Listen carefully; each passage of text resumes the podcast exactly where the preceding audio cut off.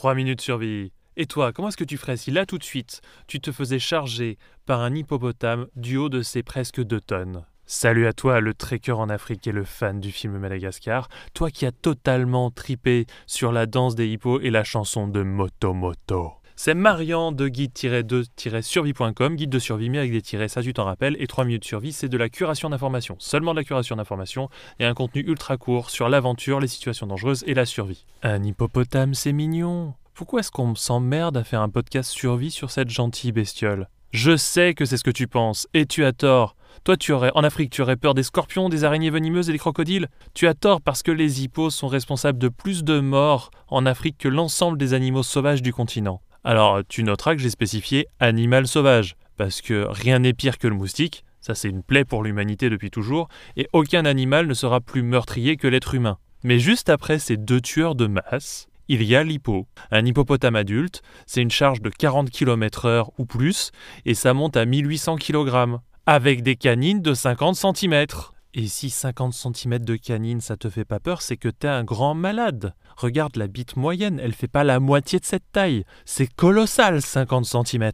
Alors toi, quand tu vois le volume d'un hippopotame, tu te dis qu'un animal pareil, c'est plutôt serein, ça craint rien ou pas grand monde. Puis en théorie, c'est un herbivore, alors pourquoi est-ce qu'il serait agressif? Là, moi, j'ai pas de réponse. On va partir du principe que l'hippopotame est un connard ultra-territorial, plus agressif qu'un nazi sous cristal et responsable de 3000 morts humaines par an. En fait, pour te donner une image, rouler sur la France pour un hippopotame, pour une question d'espace vital ou pour le Troisième Reich, c'est pareil. L'hippopotame moyen, il, te fait ça, sans problème, il n'a pas de souci. Si tu passes à côté de lui et qu'il t'aperçoit, ce connard expansionniste, il te blitzkrieg la gueule comme un panzer dans les années 40. Et tu serais pas le seul. Il y a pas mal de crocodiles et de lions qui passent aussi. Ah, et tu t'es jamais demandé pourquoi un herbivore pourrait ouvrir autant sa gueule et exposer des canines aussi impressionnantes? Bah la réponse elle est simple. Contrairement à Hitler qui lui au moins était vraiment vegan, un hippo ça mange aussi de la viande. Et ouais, d'ailleurs pourquoi pas la tienne tant qu'il y est? Alors voilà, moi j'ai pas envie de perdre des auditeurs, je te donne quelques conseils sur comment faire si tu te fais charger par un hippo ou plus précisément pour éviter de te faire charger par un hippo.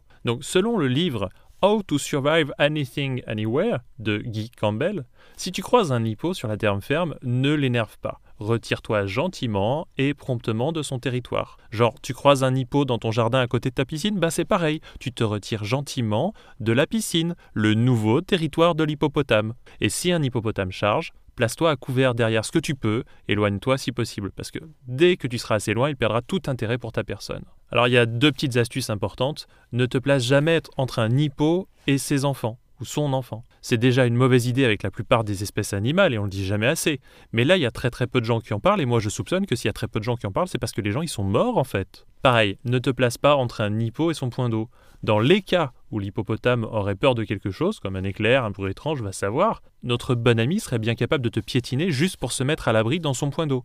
Alors si l'animal se rush et se précipite vers l'eau, toi tu cours te mettre à l'abri perpendiculairement à la charge du quadrupède. Enfin, tu, vas sur le côté quoi. Ne te baigne pas et ne navigue pas dans un coin à hippo. Les hippos peuvent retenir leur souffle sous l'eau en apnée jusqu'à 5 minutes, juste pour le plaisir. Alors c'est pas parce que tu n'en vois pas qu'il n'y en a pas. Et s'il se met à bailler, ah ouais, si tu en vois un et qu'il se met à bailler, là c'est plutôt une menace qu'autre chose. Toi tu vois un bâillement, lui te montre les dents. C'est comme la différence qu'il y a entre sourire et montrer les dents. Lui te montre réellement les dents. Si tu es en barque et que tu repères un hippopotame au loin, frappe-le avec les rames et fais du bruit sur l'eau. Alors tu pourrais le faire avec le plat de la main, mais tu pourrais te faire choper par un alligator. Donc fais-le plutôt avec les rames ou avec une branche. Ça lui permettra de t'entendre de loin et bien sûr, toi tu t'éloignes parce que c'est ton rôle. Quand tu vois un hippopotame, tu vas ailleurs. Voilà. Un hippo dans une zone où l'eau est peu profonde, ah oui, sera encore plus agressif que la moyenne il se sent pas bien avant d'être quasiment entièrement submergé, avec seulement le haut de la tête et les narines qui dépassent, tu vois, comme l'image courante qu'on a de l'hippopotame.